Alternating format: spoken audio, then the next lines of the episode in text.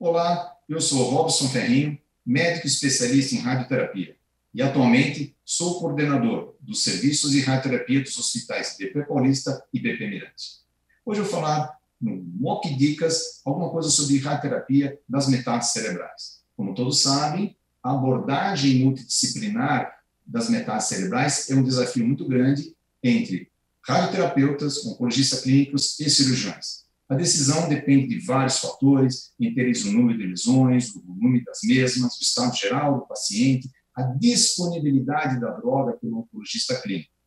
A radioterapia de todo o cérebro acaba entrando nesse contexto e o grande problema da radioterapia de todo o cérebro, como todos sabem, é o déficit neurocognitivo, que gera um impacto negativo na qualidade de vida dos pacientes e também permite que algumas funções não sejam tão bem estabelecidas como funções sociais e ou profissionais.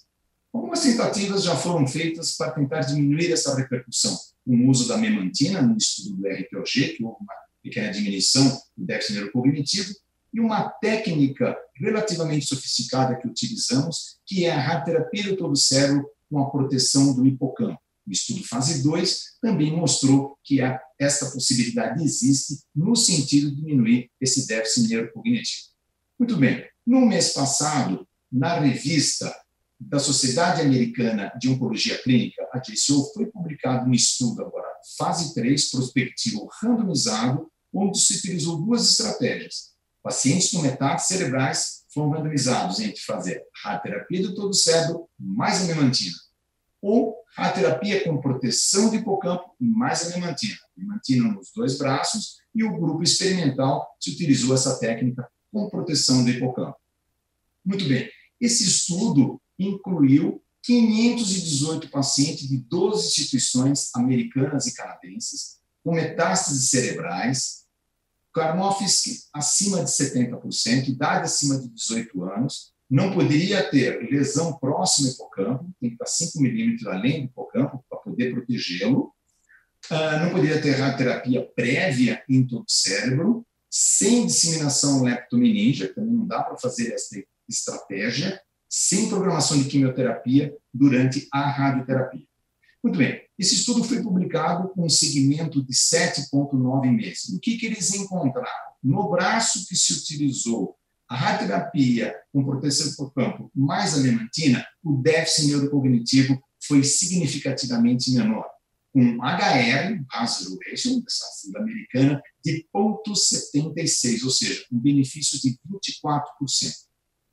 Em dois meses após o término da radioterapia, não houve nenhuma diferença nos dois braços, mas com quatro meses, a função executiva já mostrou diferença quem teve a proteção de hipocampo teve alteração na função executiva de 23% versus 40% em quem não teve essa proteção. Com seis meses, foi realizado um teste, todos os testes de cognição foi feito antes e depois da rádio, mas com seis meses se, se repetiu aquele teste chamado HVLT, é uma sigla inglesa que todos conhecem, é o Hopkins Verbal Learning Test, é para ver a capacidade de aprendizagem e memória do paciente. O que eles encontraram em seis meses? Pacientes que tiveram a proteção do hipocampo tiveram uma menor perda de aprendizado, isso 11 versus 24%, e também uma menor perda de memória, 16 versus 33%, tudo com P significativo. Qual é a dica, então? A dica do mês. Se vocês tiverem um paciente com metástases cerebrais que precisam de radioterapia de todo o cérebro, e isso não é uma situação tão infrequente, para se ter uma ideia, nos Estados Unidos, em torno de 200 mil pacientes por ano precisam dessa forma de tratamento. Então, se tiverem um paciente múltiplas metástases, que não dá para a gente ir com radiocirurgia atrás dela, o oncologista não está mais com carta na manga de droga efetiva para controlar essas metástases cerebrais. Não tem metástase no hipocampo, não tem disseminação leptomeníngea. E o que é muito importante, se a expectativa de vida dos pacientes for acima de quatro meses, deve-se sim aplicar as duas estratégias, a terapia com proteção do hipocampo e a memantina. A memantina é um inibidor de NMDA, utilizado também para Alzheimer, e deve ser utilizado na dose de 20 miligramas por dia por seis meses. Recomenda-se que se escalone essa dose para melhor tolerância do paciente. Essa versão pode ser alinhado entre o radioterapeuta e o oncologista clínico. Começa com 5 miligramas vai aumentando por semana até 20 miligramas e mantém por seis meses.